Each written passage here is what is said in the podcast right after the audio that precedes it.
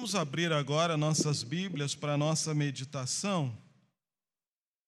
Na primeira carta de Paulo aos Coríntios, capítulo 11, versos 17 a 34. Queremos dizer a você que nos visita que a igreja recebe com muita alegria.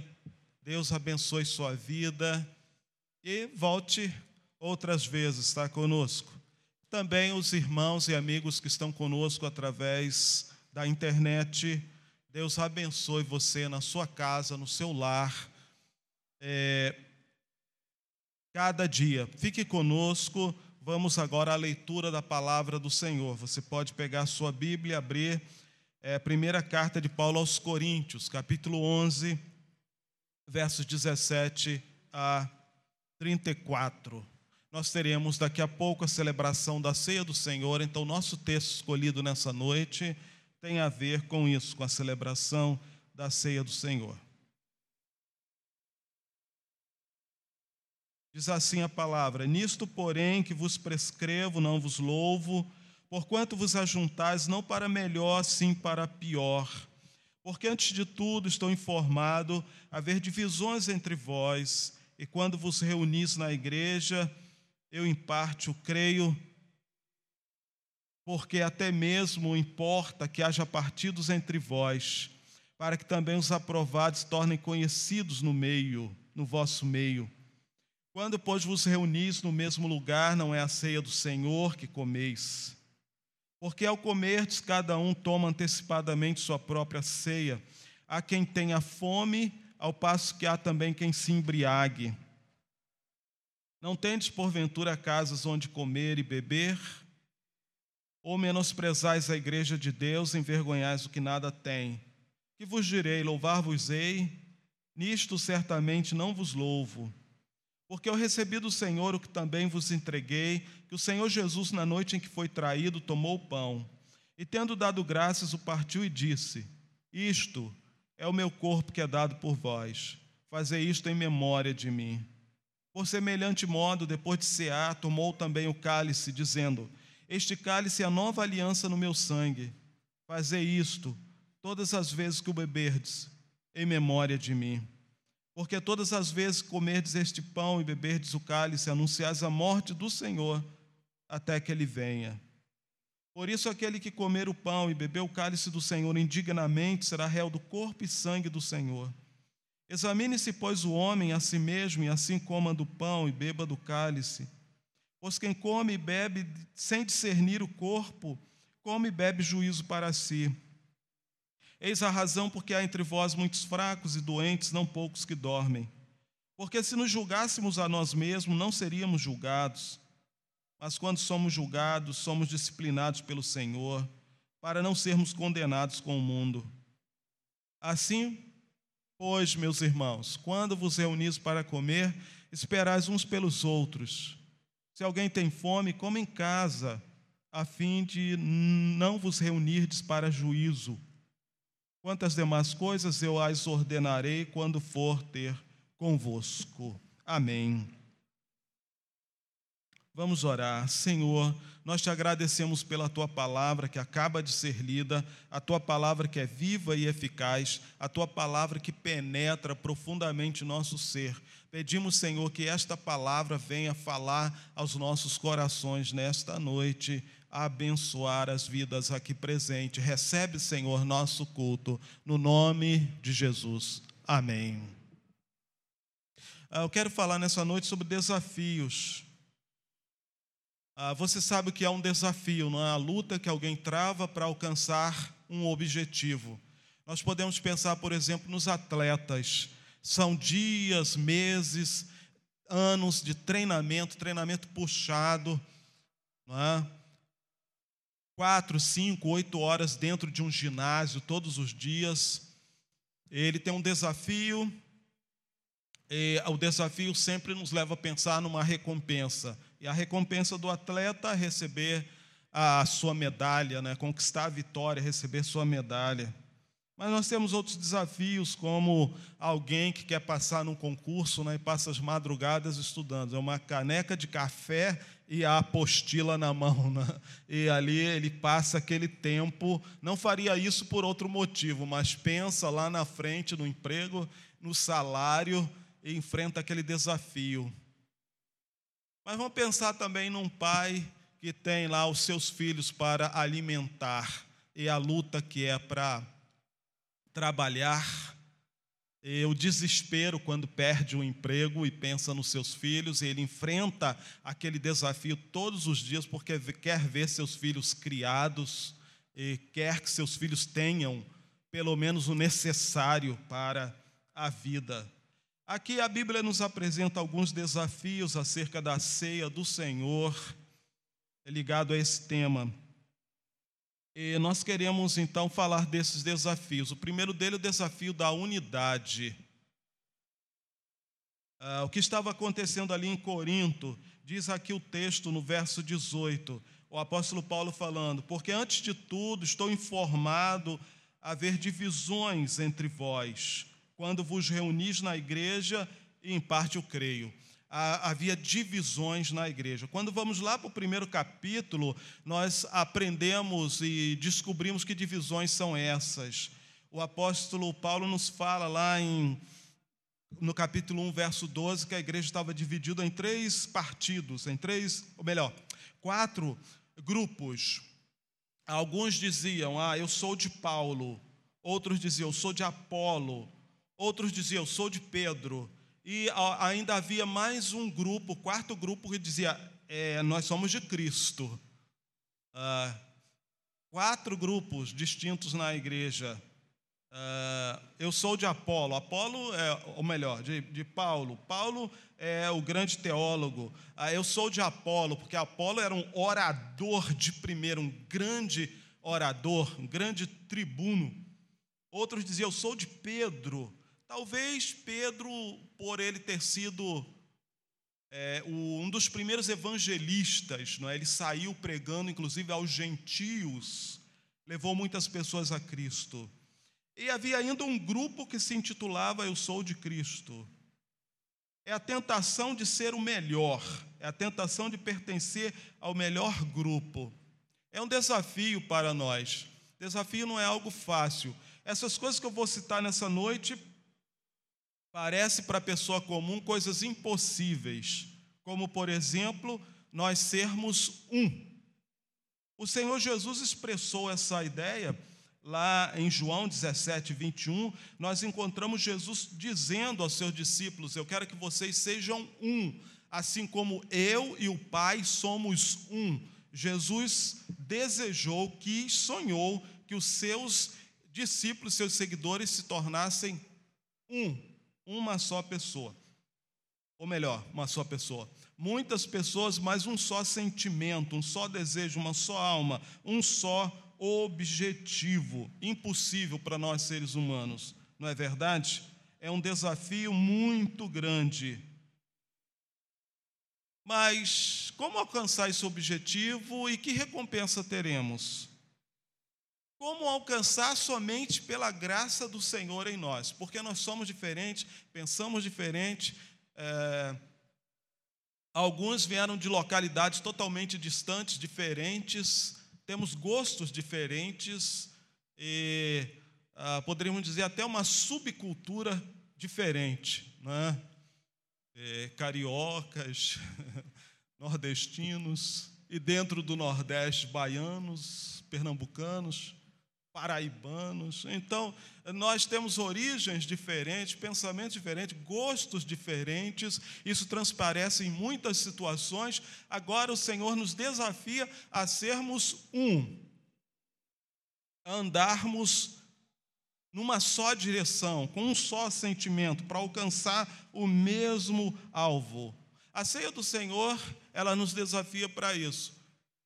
E está bem claro, o símbolo é bem claro. Primeiro, um pão. A Bíblia Sagrada fala que participamos do mesmo pão. É Jesus, é um pão. Não são muitas padarias, ninguém tem um pão diferente, mais doce ou mais salgado. Não. Jesus, é o mesmo Jesus, um Jesus. E a Bíblia também traz o símbolo do um cálice. Ah, pastor, mas nós usamos muitos cálices. Não mas você vê, quando a ceia do Senhor foi instituída, era um grupo pequeno, eram 13, Jesus mais 12, e eles usaram um cálice, significando o mesmo sangue, é o mesmo cálice. Então, a ceia do Senhor traz para nós esse sentido de unidade. Quantos estão dispostos a trabalhar pela unidade da igreja? Quantos estão dispostos a trabalhar pela unidade do corpo de Cristo? Ah, você me pergunta, pastor, qual é a recompensa? Bom, eu poderia citar muitas recompensas, mas eu quero citar apenas uma. Ah, quando nós amamos uma pessoa, nós queremos agradar aquela pessoa, não é verdade? É claro que há um amor aí nesse mundo que muitas vezes alguém diz que ama, mas faz mal à pessoa, até mata. Mas esse não é amor, amor verdadeiro, não é um amor real, não é um amor de Deus. No amor verdadeiro, nós queremos agradar a pessoa que amamos. Se você é discípulo de Jesus e ama a Jesus, a recompensa é alegrar o Senhor, é fazer a vontade dEle. A igreja é a noiva de Cristo. E o próprio Cristo, o noivo, ele deseja que a sua igreja seja perfeitamente unida. Que eles sejam um, foi a oração de Jesus em João 17, que eles sejam um, assim como tu és em mim, falando acerca de Deus o Pai. Na Trindade nós encontramos uma unidade perfeita, por isso temos um só Deus. Três pessoas, Pai, Filho e Espírito Santo, mas um só Deus, é a perfeição da, da unidade.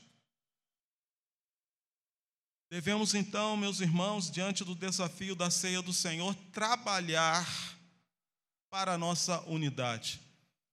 Nós podemos fazer isso, nós podemos vencer obstáculos, barreiras, podemos nos quebrantar, podemos ah, procurar entender nosso irmão, procurar é, perdoar, procurar ajudar e procurar construir a unidade da igreja do Senhor Jesus. Isso não é optativo, não é algo auxiliar, não é algo é, periférico, mas é central, é central na fé, é central no cristianismo, é central na nossa, é, na igreja, para o futuro da igreja. Por isso o Senhor nos deu a ceia do Senhor, para nos lembrarmos disso. Unidade desafio da unidade. É preciso trabalhar por isso. Qual a recompensa? O Senhor Jesus estará recebendo de nós é, esse, esse, esse trabalho, esse ato. Temos também outro desafio. Aqui o texto nos fala que eles não estavam respeitando os mais pobres. Diz aqui a partir do verso 20. Quando, pois, vos reunis no mesmo lugar, não é a ceia do Senhor que comeis. Eles tinham pão, eles tinham cálice, eles tinham é, tudo, mas o apóstolo diz: não é, não é a ceia do Senhor que comeis. Por quê? Verso 21. Porque ao comerdes, cada um toma antecipadamente sua própria ceia. Há quem tenha fome, ao passo que há quem se embriague. O que estava acontecendo? A ceia do Senhor, ela era realizada junto com um jantar. Como foi a primeira, né? A primeira ceia realizada por Jesus foi é, durante o jantar da Páscoa. Era um jantar comemorativo da Páscoa. E naquele jantar, Jesus então separa o pão, o vinho e dá início à celebração da ceia do Senhor. Assim, a igreja no primeiro tempo, lá nos primeiros séculos, elas faziam assim: marcavam um jantar, e depois daquele jantar, então, no momento final daquele jantar, então havia a celebração com o pão e o vinho. Mas o que acontecia? As pessoas que tinham condições, que tinham posse, elas traziam sua comida para a igreja, elas vinham logo, vinham primeiro, traziam sua comida, montavam sua mesa e comia logo. Ah, vai chegar aí, vão chegar os pobres, não é? Aqueles que não têm comida, que não trazem nada, vão querer comer nossa comida, não é? Não é? Já ouviu aquela história? Você tem a boca grande, vai comer minha galinha? tem essa história, eu não vou na sua casa para você não ir na minha. Você tem a boca grande, vai comer minha galinha. Então, eles pensavam assim: esse pessoal vai chegar, esse pessoal mais pobre vai chegar, eu vou ter que dividir minha farofa, meu cuscuz, minha galinha. Não, eles faziam logo, rapidamente, a ceia deles. E quando os demais chegavam, bom, ficava por ali, não havia nada para eles. Que situação? É o que o apóstolo Paulo está descrevendo aqui. Porque ao comerdes, cada um toma antecipadamente a sua própria ceia. Há quem tenha fome, há quem tem fome. Então, o desafio de amar, amar os necessitados, amar o outro. A ceia do Senhor nos lembra disso. Não só nesse, no momento agora em que distribuímos o pão e esse cálice. Não. Não é. Mas é no, no momento de olhar para as necessidades daquele que está ao nosso lado, daqueles que vivem ao nosso redor. Desafio de amar, de ajudar, de servir, de socorrer. A ceia do Senhor nos mostra que nós não podemos desprezar os necessitados, os mais pobres. Graças a Deus que ah, Deus tem nos despertado, tem despertado a igreja para procurar servir, procurar ajudar, socorrer os mais necessitados. Quem tinha condições comia antecipadamente a sua ceia. É fácil amar pessoas que estão no nosso nível, pessoas que estão na nossa mesma condição, né? Vamos na casa dela, ela vem na nossa, convidamos para o almoço, e depois há aquele intercâmbio. É fácil amar esses, mas aqueles que estão em situação difícil, que não tem nada a oferecer, que não vai poder retribuir com nada, que não vai poder trazer nada, é difícil. É por isso que é um desafio desafio de amar os mais necessitados. Como vamos fazer isso? Quanto você está disposto a mostrar amor aos necessitados? É difícil, porque a filosofia do nosso tempo é cada um no seu quadrado, né? cada um cuida de si.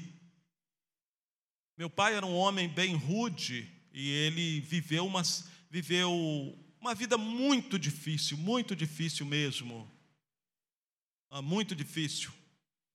E ele tinha um dizer: ele falava assim: se vira, você não é quadrado. você não é caixote, não é quadrado. Ele falou isso para mim algumas vezes. se vira. E, às vezes nós sentimos a vontade de dizer isso, né? Mas isso não é cristão. Essa palavra dele não veio de Deus.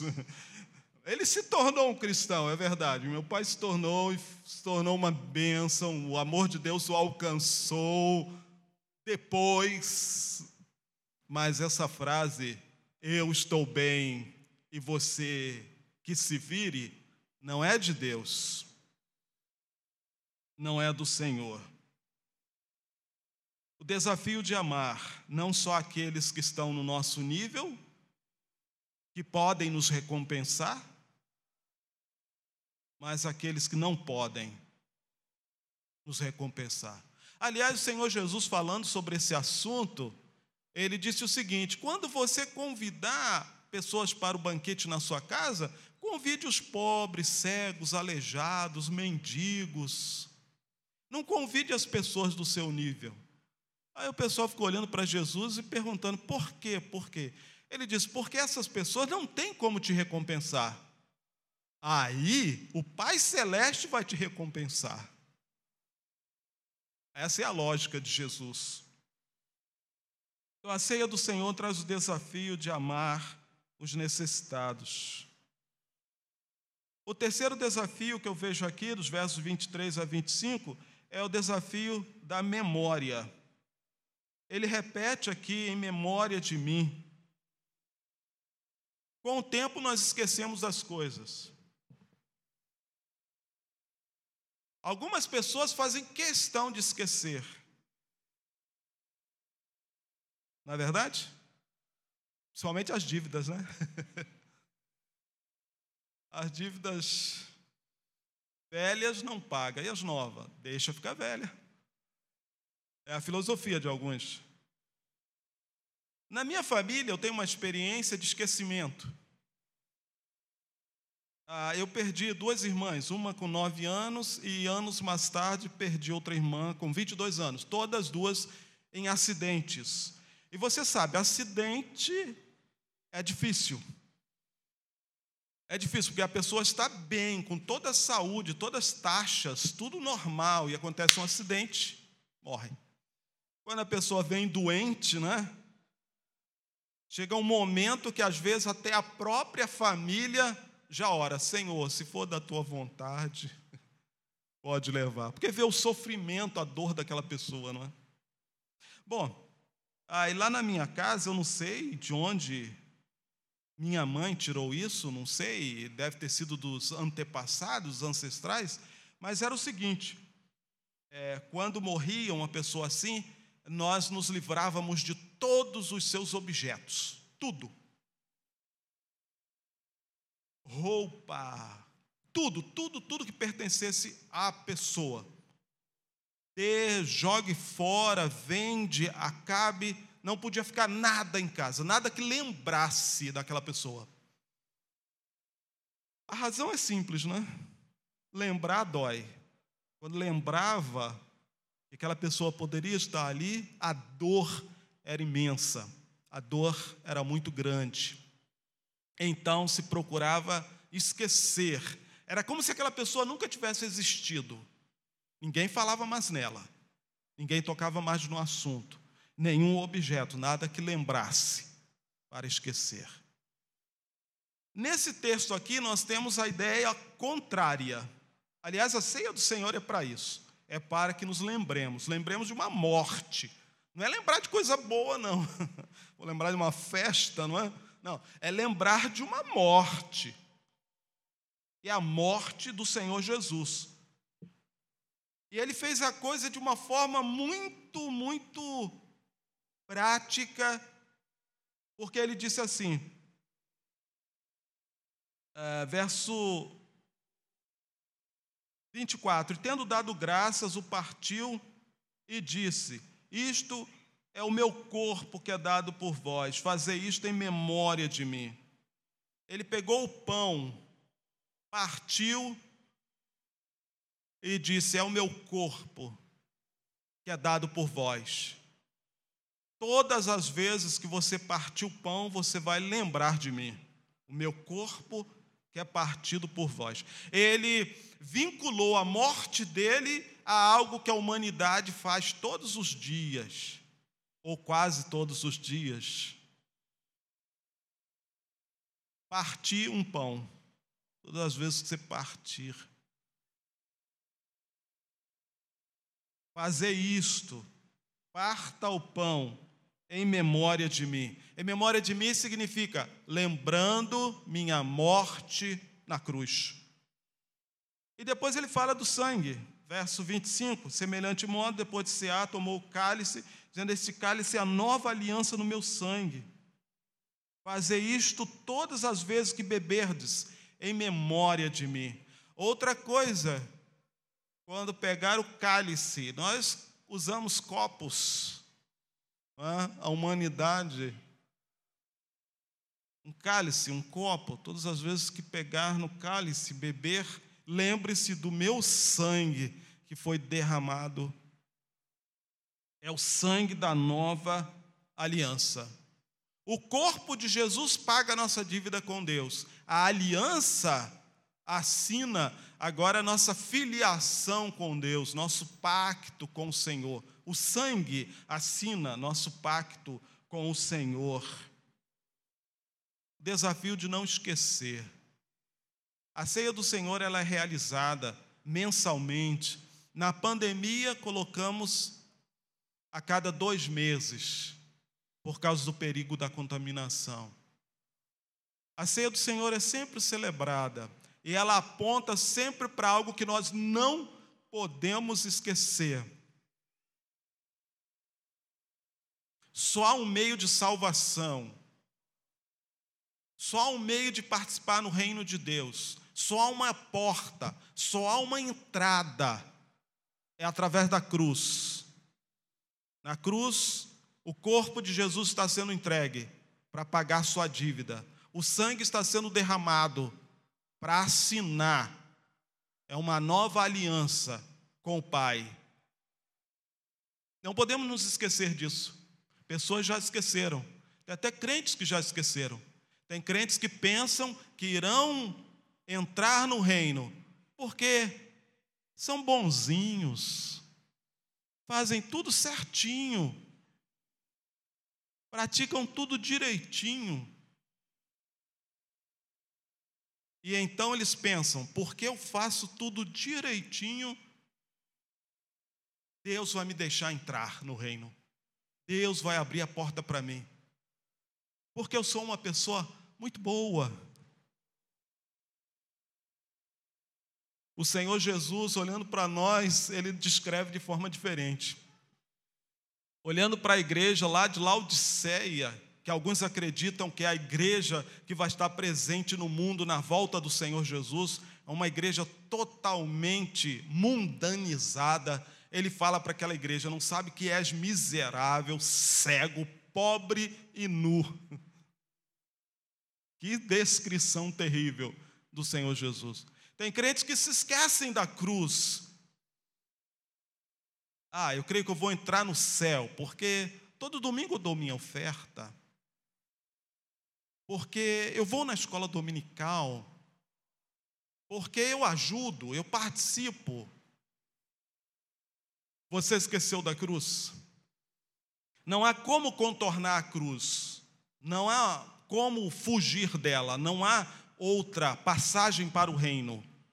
A ceia do Senhor aponta para isso, é para nos lembrar.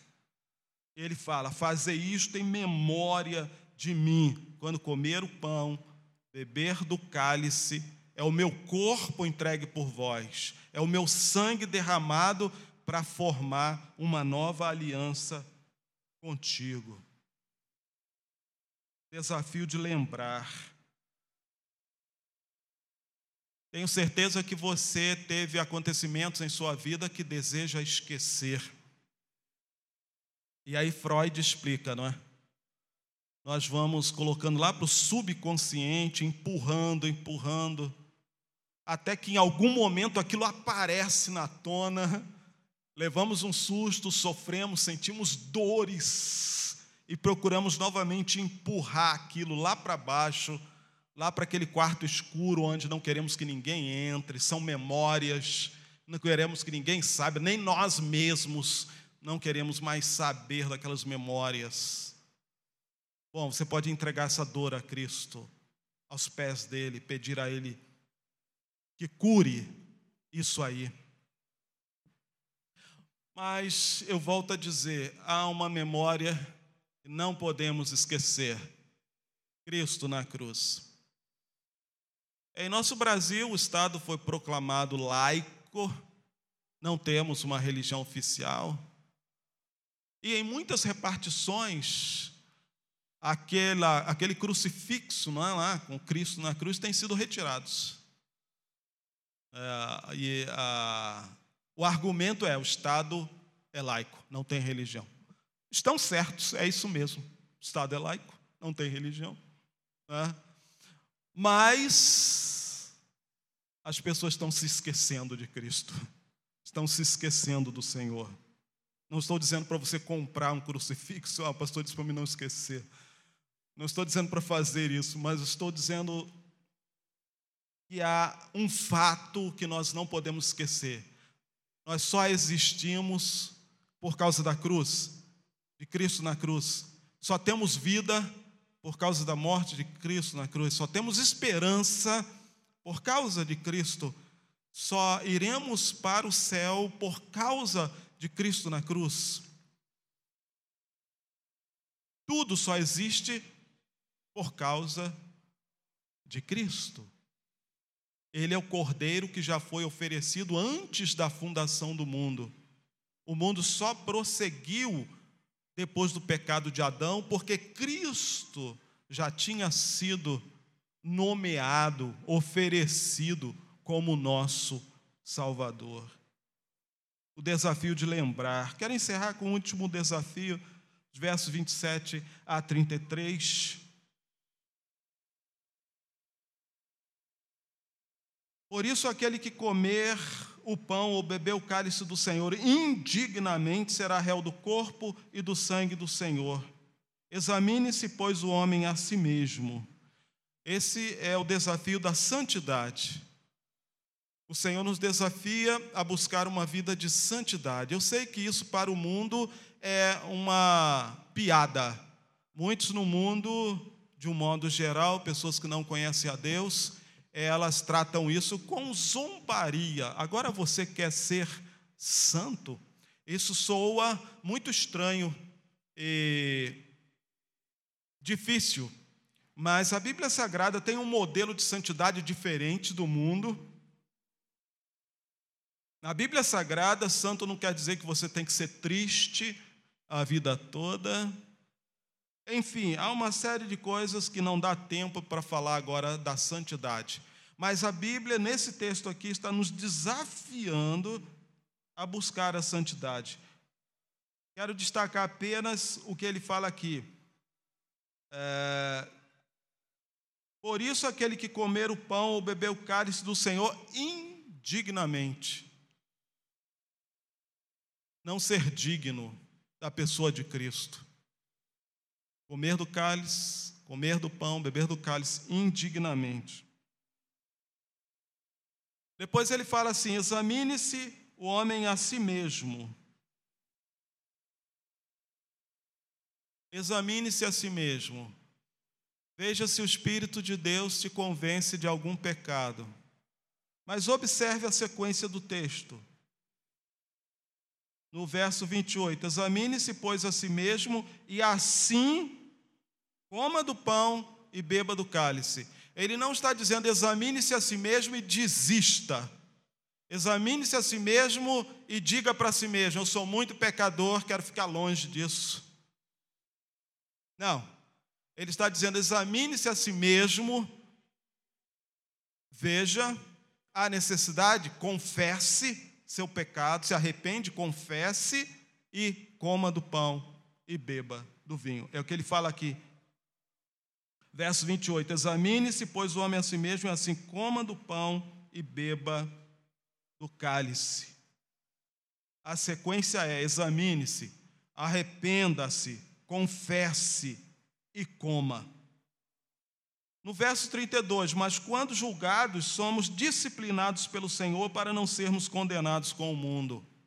Nós temos uma escolha: podemos escolher o mundo e sermos condenados nele e nós podemos escolher o Senhor, sermos disciplinados com Ele, mas alcançarmos a salvação em Cristo Jesus. É a escolha. Não dá para ter as duas coisas: o mundo, o pecado e a condenação, ou o Senhor Jesus, a disciplina, os ensinos de Jesus e a salvação. Desafio à santidade o Senhor nos chama para a santidade, separar-se do pecado e consagrar-se para Deus, buscar separação do que não presta, do que não agrada ao Senhor e se entregar para o Senhor. Quantos desafios a ceia do Senhor nos apresenta? Nós estaremos recebendo o pão e o cálice. Gostaria que você estivesse pensando sobre isso. E enquanto estivermos recebendo, gostaria também que você examinasse a si mesmo. Se o Espírito Santo te convence de algum pecado, arrependa-se, confesse, para que você participe dignamente da ceia do Senhor. Estaremos hoje recebendo é, novos irmãos que foram batizados no segundo domingo, aniversário de nossa igreja. Foram nove irmãos. Eu não sei quantos dos nove estão aqui. Levante a mão se você foi batizado. Ah, nós temos é, quase todos estão aqui. Que bom, você vai participar hoje pela primeira vez da ceia do Senhor. Que Deus abençoe grandemente a sua vida. grandemente. Eu quero encerrar fazendo uma pergunta. Há alguém aqui entre nós que deseja entregar sua vida para Jesus nessa noite, confiar nele, ter seus pecados perdoados, para participar em breve, não hoje, mas em breve também, da ceia do Senhor? Alguém que deseja nessa noite entregar sua vida a Cristo ou se reconciliar com Ele se você se afastou dos caminhos dele? Se houver, gostaria que fizesse um sinal, nós vamos orar por você. O desafio de crer em Cristo e seguir no caminho dele, crer, confiar em Cristo para ser perdoado e seguir com ele. Alguém está aceitando esse desafio? Que Deus então nos abençoe. Nós vamos é, convidar os diáconos para a distribuição dos elementos da ceia do Senhor.